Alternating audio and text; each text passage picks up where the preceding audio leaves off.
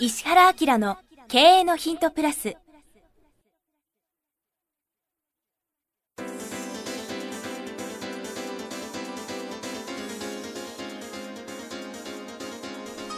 ポッドキャスト石原明の経営のヒントプラスは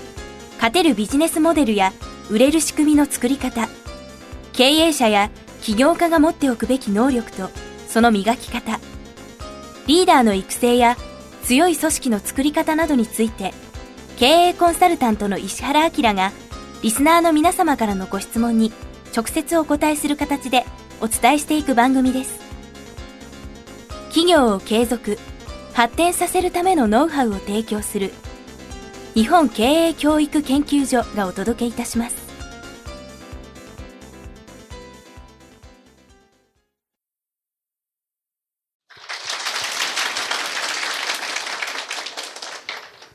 こんにちは早川洋平です。石原明の経営のヒントプラス。今日は第506回を前回に引き続き第16回大阪公開収録ということでお届けします。これダウンロードした人はさびっくりするよね、はい、あ昔のやつかとかさ。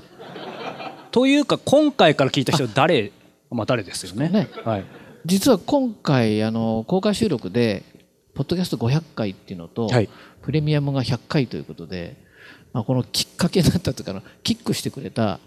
早川君をどうしても読まなきゃいけないんじゃないかということでですね 特別に今回パーソナリティをね詰めてもらうことになりまして、はい、もう会場すごいね。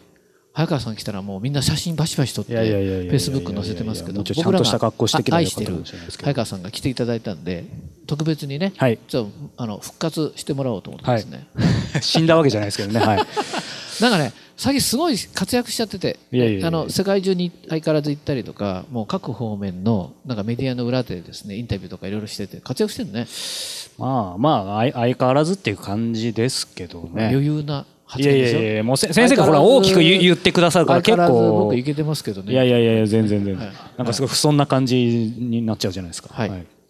ということでちょっと番組やりましょうか。はい、はい、ということで今日第506回ということでこんな質問をいただいています。30代営業きっかけ、この番組からですね、いただいています。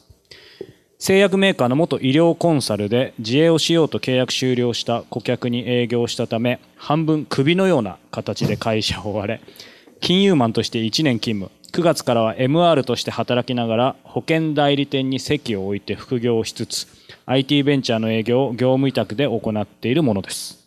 マルチタスクの難しさは痛感しつつとはいえ突き抜けていきたい38歳です。す、えー、べ、ての仕事で結果を出したいのですが、マルチタスクにおいてどのような進め方をすれば力が発揮できますでしょうか。えー、子供を3人より稼いでいかなければなりません。ぜひアドバイスをいただけますと幸いです。なんかね、うちのね、はい、スタッフがね、この質問は絶対早川さんに読んでもらわなきゃいけないっていうね。なぜ？なぜ2つつマルチタスク。はい。まああとあの子供の数もあそうですね。あと年齢も一緒ですね。そうそう。なんでねこれたくさん来てる質問の中で選んで選んで選んでわざわざ。質問をわざわざ当ててるっていうですね、なるほど。そういう愛情があったわけですね。でマルチタスクということとか、はい、ここどう？これ。あ久しぶり。1年半半年ぶりに逆質問来ましたね。成長見ようかみたいな。これすごいプレッシャーですけど、はい、いやでもどうでしょうまあ、先生はご存知かもしれないですけど僕マルチタスクできないんですね。できないというかやろうやっぱり興味があるんで全部やりたくなるんですけどうんまあこの方の気持ちすごいよくわかるんであ自分そう思ってるかもしれないけど、はい、周りから見たらマルチタスクにしか見えない。やってることは。あ本当ですか、うん、まあ軸はあるけどね、はい。うん、だからまあすべての仕事で結果を出したいのですがマルチタスクにおいてどのような進め方をっていうところでいけばですね突き抜けたいんであればマルチタスクしない方がいいんじゃないかというか、まあ、そもそも。この人なんかどうしたらいいの？いやなのでそもそもその3つやる必要があるのかってなぜ3つやらなければいけないのかなっていうところちょっと、まあ、会場にいらっしゃれば逆に聞いてみたいんですけど以前それこそこれ第何回か僕も覚えてないですけど、うん、似たような質問あった時に先生がちょっとマニアックですいません。覚えてるもん。覚えてます、えーと、一つ一つ僕自身もそういう質問したんですけど、うん、まあ、それは事業の話だったんですけど、うん全部やるんじゃなくて順番に一個ずつ成功させろっていう話をしてたんですね。なので僕の中では結構それを大事にしててこのもうすぐ起業して10年なんですけどやってるつもりですけど偉そうに言いましたけどやっぱりねなかなかできない途中でこれもやりたくなっちゃうあれもやりたくなっちゃう。なので本当は一つに集中したらやっぱりもっとエネルギー時間人物を全部投入してもっといくんじゃないかなって思ってたんでただやっぱり今ねドッグイヤーからラットイヤーになっているのでどうしてもそのスピード求められると思うんでそういう意味ではマルチタスクもしやるんであればやっぱり先生のプラットフォームじゃないですけど何かそういう優秀な人に、まあ、自分が本当にやらなきゃいけないのは1個やってあとは他の人できる人を探す。でもその探す時間考えるとどうなのかなと。なので僕としてはやっぱ一つに絞るかなと思いますこれなんかさ早川君がさなんかしようと思うこれをしようと思う時の思考ってどんな感じなの、はいしよう何があったらそれをしようと思う？うん。3つ挙げるとしたらこれがありこれがありこれがある。だったらやってみようはどんな感じ？というかですねちょっと答えにならないかもしれないです。けど今もうやること決まってるので。じゃあそのやることを決めたのは、はい、どうこれこういう要素でそれを決めました。うん。これ分かりやすいよね。なんで,、はい、なんでそれしたの？っていう、まあ、自分のどうでしょうね。人生かけてやることがもうこれとこれみたいに決まってるんです。逆にそれ以外のものはもうやりたくてもやらないっていうふうに今も分かる。でそれを決めた理由。こういう理由とこういう理由とこういう理由。これ面白くてね、はい、人間って自分のなんか決めるんだけど、はい、どう決めてるのっていうのを一回振り返るとあこの要素かあこれかこれかみたいな分かったりとかするのね、まあ、突然ちょっとあれだけど。いや。例えばそれ何なの？でもやっぱり結果を出すというかそこじゃないですか。結果を出す。あと時間がやっぱ命なんで時間に限りがあるので、まあ、同じことだと思いますけど、まあ、でそのやりたいことは何で決めたの？なんでこういう理由があるので決めました。うん。理由ですか、まあ、逆に他のことだと、まあ、全問答みたいになっちゃいますけどなんだろう時間も結果もそうですし自分自身がこうエネルギーを使えないから。使えないというか使っても成果が出せないと思ったからですかね。ってことは自分に向いてるって思ったこと？と思ってます、はい、自分が向いてるっていうのが一個要素ね、はい、あとはあとあともちろんそれが社会に一番貢献社会というかそうですねできるというか。自分にできると思って社会貢献性が高くもう一個あとニーズがある。ニーズというかシーズですかね、はい、ってことはさ自分はさ大体こういう感じでものを選ぶっていう感じなんだよ。これ知っとくとすごく面白くて、はい、マルチタスクしようと思った時にそのニーズから外れてるものに結構いっちゃったりするの。人に頼まれたからとかさ。あはいはいはい、今の現状で何かしなくちゃいけないかっていうとそうするとエネルギーがそこに行かなかったりとかするから、はい、難しかったりね、はい、するよね。はい、よくわかります。なんだっけ？もう一回。もう一回言われると出てこないかもしれない。自分に向いてて。向いてて社会に役立てて、うん、かつニーズがあるか、うん、ニーズシーズっていうの、まあ、これ覚えた方がいいよ、はい、うん、ここの場合に自分は真剣になるっていうさ。はい、うん、そうですね。ああ確かに。自分で知っておくことですよね。そうしないとまた何かあった時に引っ張られて外れちゃいますよね、あのほら人間ってあのなんていうの冷静な時と感情的な時と、だいぶ思考違うんで認証の方にも書いたけどだから自分が物事を決める時はこの精神状態のこういう時に一回立ち戻ってそれでもそれをやるべきかっていうふうにしながら決めるとまあ迷いにくいですよね。だからまあそのさっきのその早川君のマルチタスクって結構難しいなと思ったらこれあのタイプなんですよね、うん、マルチタスクが難しいかなって思ったらなんかじゃあ本当に自分がこの3つの中でどれか絞るって言ったら今みたいな思考で過去ですね。自分の過去すごい成果上げてきたこととか一生懸命やれたこととかね夢中になったこととか自分の能力上手に使ったなっていう時ってどうやって選んだかしらってやったら納得しながら進めるかも、ね、はい、まあ逆にタイプ的に僕なんかはもう性格的にもめちゃめちゃめちゃ秋っぽいんであの一つのところにこう 閉じ込められると暴れ始めちゃうね、うん。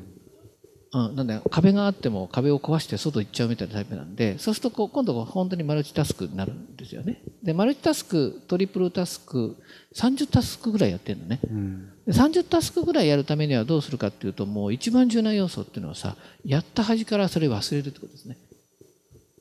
あのやるじゃん。で次のとこ行ったらさっきのこと消しとかないと脳みそ使えないんですよね。だから多分そのタスクをいっぱい使えない人っていうのはもう映ったのにさっきのやつを引きずっちゃうんですよ。あさっきこういうふうに言うとこうやってあ、まあ、あれこうやってああとか言いながらこれもできないしさっきも引きずるでしょ。でもう一個ずらしたらああれこうしときゃかってこっちこうしときゃってなってこう持ちすぎちゃうんですよね。うん、なのでもうバッサリ捨てるっていうこれをしながら今あること今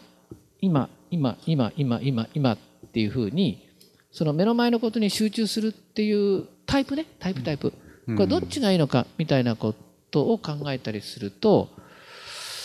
マルチタスクっていうのはうまくいくんだよね。あのあるいはその生き方としてうまくいきますよね。これ例えばその経営者も2通りいて、えっと、その業そのものにもう愛情を持っちゃって本当にこれやりたいっていうふうにして成功する人もいるんですよ。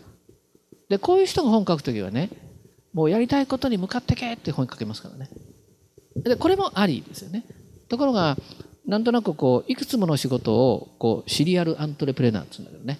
もう作っては売るとか作っては売却するとか、作っては上場させるって言いながらコロッコロコロッコロこう行く人もいるんですよでこれね両方とも僕ありって思っててあとはもうその性質がどっちなのかっていうさこの間もお知り合いになった経営者の人がいてもうひどいね豊中のすごいお医者さんですけど お医者さんであり大学のまあ研究者でもあり上場会社作って上場した上に勢い余って飲食店4つぐらいやってすごいです。本当に一人の人なんですか？そうそうそう。あのしかも上場がひどくてさ99.9%株持った状態で上場だよ。上場時1000億だよ。しかそうであろうことがもう一個のビジネスやってるんです。もう一個上場さそうと思ってて、うん、でなおかつ週に2回か3回はテレビ出てる。講演もめちゃめちゃ上手。いや K さんっていうんだけど。その K さんのなんか原動力って何なんですかね、うん、それだけ。あのこの人はねもうあの、まあ、今今だと多分昔は違ったと思うけど今もうお金たくさん持っちゃってるんで、ね、もう社会改革しかないですね。ただあの、うん、社会改革と同時に収益の上がることをもうできちゃう人ですね。だから医者で学者で上場会社の社長で飲食店もやってて講演もできてテレビ出演してると。タレント並みに。でもう1個目の上場するっていうさ。1回目の上場が12人で上場して、うん、今回も12人で上場するっていうさ。もうもう狙ってる方ですけどね、うん、あのまあ、その方なんかも、まあ、超忙しくて、えー、上場モデルを動かしながらその会社にほぼいないっていう感じで、うん、その役員の人といろいろ僕やり取りするんだけど彼なんか本当にマルチタスク？じゃない？ですね。でそこういう人もいたりするからだからうんまあ多分ね共通点はねサバサバしてる、うん、もう過ぎたことはね別に引きずらないかな。そうしたらできないですね。マルチタスクって今のねなんかあそうしないとできない、うん、ですよね、うん、まあもちろん常に常に物事って新しくなっているじゃん。で、まあ、過去は思考的には変えられるけど現実は変えられないでしょ。でそういう意味では相当なダメージを受けない限りは経験はプラスに変えられますよね。うん、あこれするとこうなんだな。よし次はこうしてこうしましょうって言ってどんどんどんどん前に行くわけじゃん。そうするとこの間失敗したことの2回目のトライアルが早くくんじゃないかなもう来た来た。この間の敵みたいな感じであのたくさんのことを動かせばたくさんのことがこうくるくる回転していくから失敗した人の方が成功率が高くなるんだね。うん、変わります？それでまあ経済とか仕事っていうのはたくさん失敗しようが何しようが1個でうまくいけば終わりだから。であるとこまで行ってしまえばもうもうもう全然あの経済が追いかけてこないとこまで行っちゃうでしょ、まあ、このお医者さんもそうだけど。でなればもうあとはあれじゃないの？健康管理と本人医者だからできるし、まあ、そうですね本当に。あとは世界平和とかさ、うん、そういう話になるんじゃない、うん、と思うけどね。すごいですね。ちょっと K さん気になりますけど、いろんな人見ると、うん。楽しいでしょ、うん、先生おっしゃってたように、まあ、大事なのはそのパターンタイプはいろいろあってもいいけどやっぱり自分がどういうタイプなのかっていうのを、うん、意外と僕も分かってるつもりでも先生に今いきなり振られるとやっぱりちょっとしどろもどろになったり忘れちゃったりしてるところ普通考えないですよあの僕ら自分の決断をどういうパターンで決断するのかって考えないから、ちょっと待てよと。そもそも私は何でこれをしたのかしらなみたいな。で3つ要素を挙げるとするとどうかなってなると、へえってなるじゃん。あと物を選ぶときにその結構選びやすくなったりしますけど、ね。うん、本当そうですよね。だからどんなにビジネスモデルとかいろんな学んだとしても漢字のその自分のそれを忘れちゃってこれね面白いよ。例えばねこれもうちょっと変換して過去に付き合った人でうまくいった人とうまくいかなかった人と、うん、この人は付き合うべきではなかったなってこれもあるよね。そうするとこれケーススタディがさっきの決断にもっと分かりやすくなって、うん、えー、とこういう人たち良かった軍と、まあ、まあまあ軍とあの やっちゃった軍ってあるじゃん。でその時に、えーと、うまくいく人たちの3要素を見つけるんですよ。ああ面白いですね。うん、あうちはあの基本的にはあのいろんな人に僕はほらなんつうのもう見境なくいろんなところに興味持つから、はい、興味持っちゃいけません。バシバシバシって叩かれて それであの自分でもその、まあ、例えばクライアントにするんであればこういう要素、うん、こういう要素こういう要素っていうふうに考えるようになってだいぶ良くなったね、うん、食べちゃいけませんっていうのを食べなくて自分でできるようになったりとかするのよ。っていうふうにこう自分の行動は今日でおしまいでなければ、全部改革につながっていくわけですよね。あとそのなんつうの？過去を上手に利用しながら未来を作ることができるようになるよね。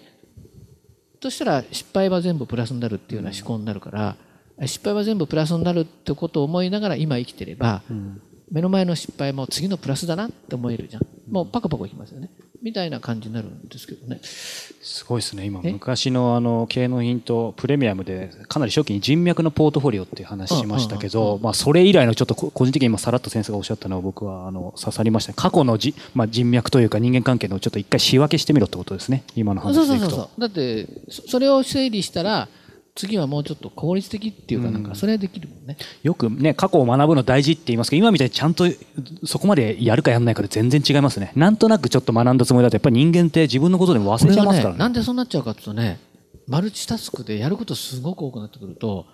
あの結構な失敗するんだよね。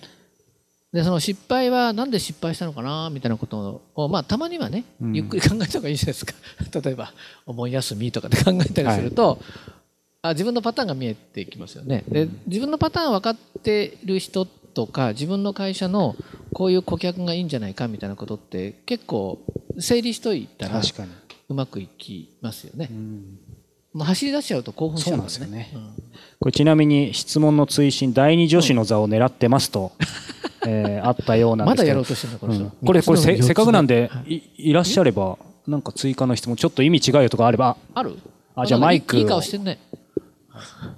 それは嫉妬されるよね。今マイクをあのスタッフの方が。あえっ、と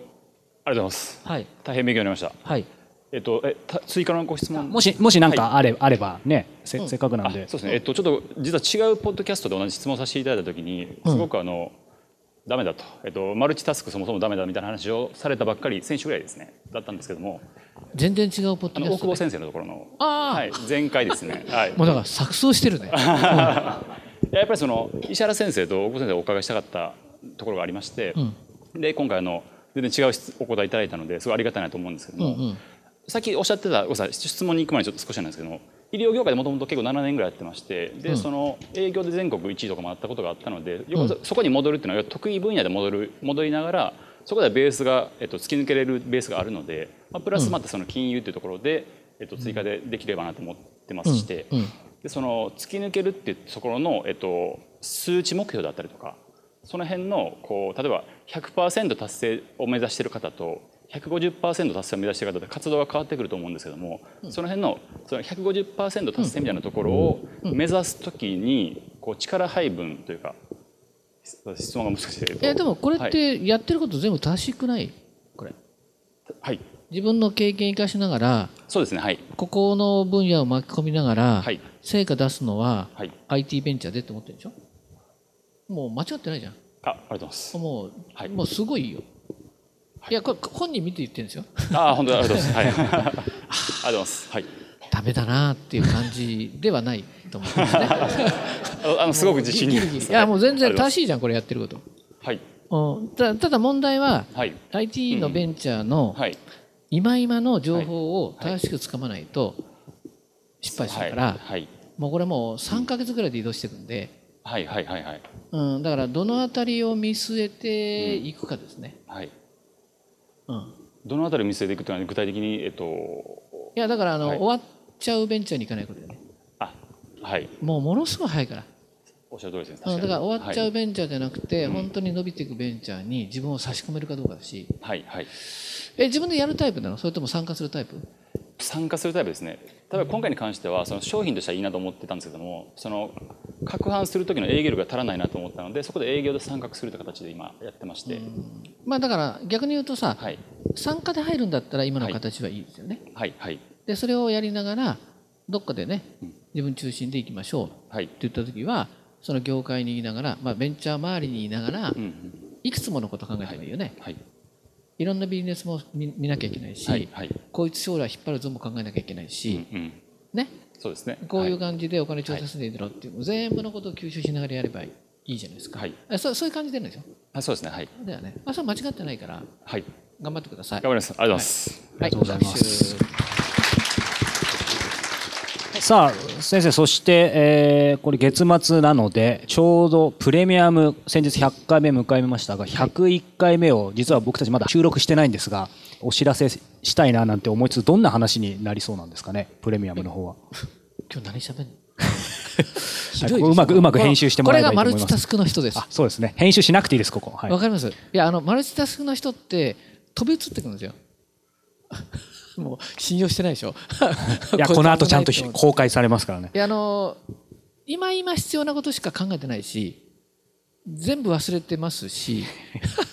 もうね、はい、ひどい感じでもそこのテーブルに事情が分かり乗っかった瞬間に能力発揮するんで、うん、だからもうなんかそうなの生物学的に言うと得意な生物になっちゃったね。そうですね、本当に。っていう感じ。本当にっていうのもあれですけど。はい、一応いいですか、はい、メインテーマは IPO を目指すベンチャー経営者と付き合って見えたこと。あ、そっかそっか。はい、ここでスイッチ入りました。うん。多分ですね、このリスナーの方たちは、自分の今置かれてる環境とか、自分から見えている、まあ、ビジネスの世界とか、企業体とか、まあ、資本主義社会っていうのを見てると思うんだけど実はその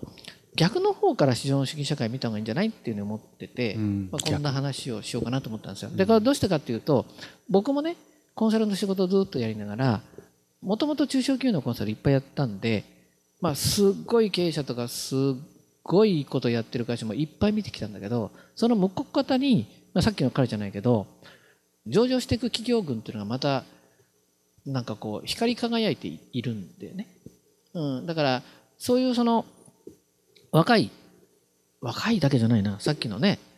方なんかはあの2つも上場させて60手前とかね、まあ、最高付き合ってるねあの IPO ベンチャーのねあの社長なんか77だから77で最年長で上場しようとか思っちゃうような世界的な企業をやってる人もいたりとかしてさ。だからあのやっぱりそのなんつうの？自分の見てる範囲じゃなくて世の中全体にどんなものがあるのかっていうのを知った方がいいんじゃないっていうことであの僕のコンサルもその中小企業未上場の会社のコンサルと上場企業のコンサルあのとの関わりは何だろう普通の道走るのと高速道路走るのとなんかあのロケットに乗って宇宙まで行っちゃうのともう全然違う感じがしてきてるので、まあ、たまにはねそんな話してもいいんじゃないっていうそういう話です。そしてスペシャル、ね、ゲストとしても、えー、不動産投資海外不動産投資のプロフェッショナルのそう市川さんも登場される、ねまあ、ここもあのあの IPO を考えているベンチャーの中であの今まで、えー、こんなことやったことあるのってみたいなことだったりをちょっとお話できたらいいなと思って。非常に楽しみです、ね、しかもあれでしょ、はい、ナビ自分がやるんでしょ？あ僕もですか？そうそう、はい、ここの人に100回記念はい、はい、どんな感じになるか、ね、ちょっと緊張しますが。そちらも石原明 .com でね、チェックしていただければと思います、ということで、えー、今回は経営のヒントプラス第506回、えー、そして第ゲストに早川さんをお呼びしてですね、はい、第16回大阪公開収録もお届けしました。皆さんどうもありがとうございました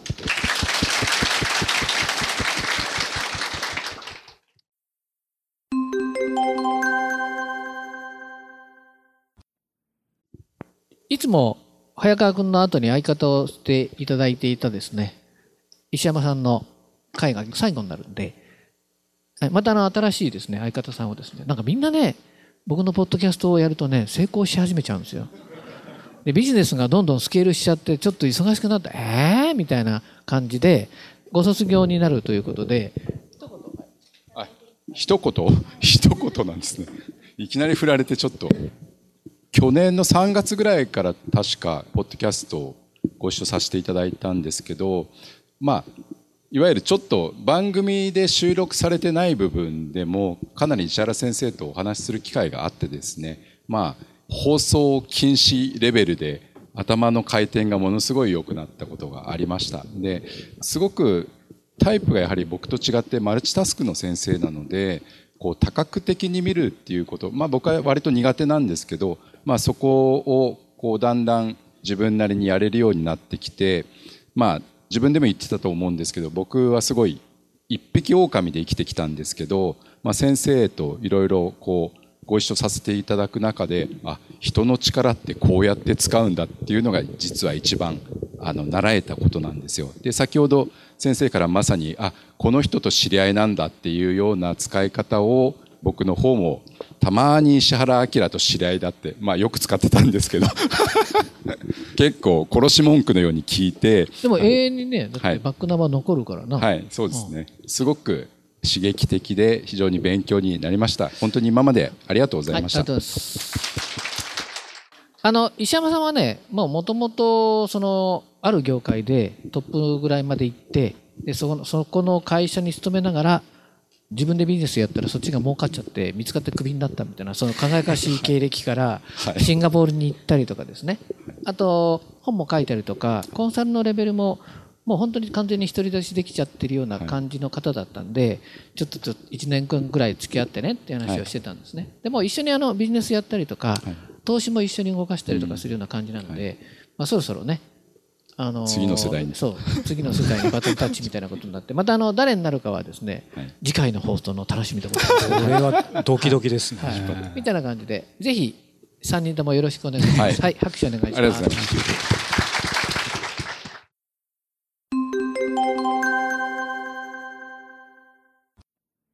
番組よりお知らせがございます。当番組は第1回より無料で公開しておりますが番組回数の増加により、ポッドキャストの登録数の上限に達したため、iTunes やポッドキャストアプリで、すべての回をお聞きいただくことができなくなっております。ウェブサイトでは、第1回からすべての回をお聞きいただけますので、ウェブサイト、石原明 .com のポッドキャストのバナーからアクセスしていただき、経営のヒントプラスをお楽しみください。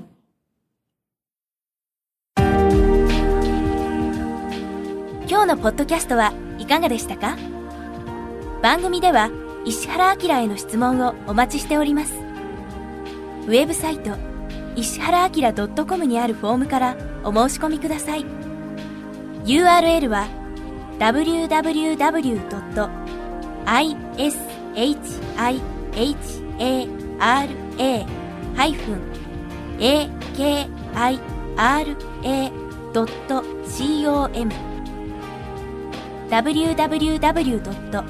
石原 -akira.com です。それではまたお耳にかかりましょう。ごきげんよう。さようなら。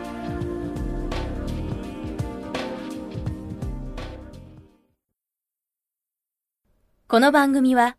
提供日本経営教育研究所ナレーション岩山千尋によりお送りいたしました。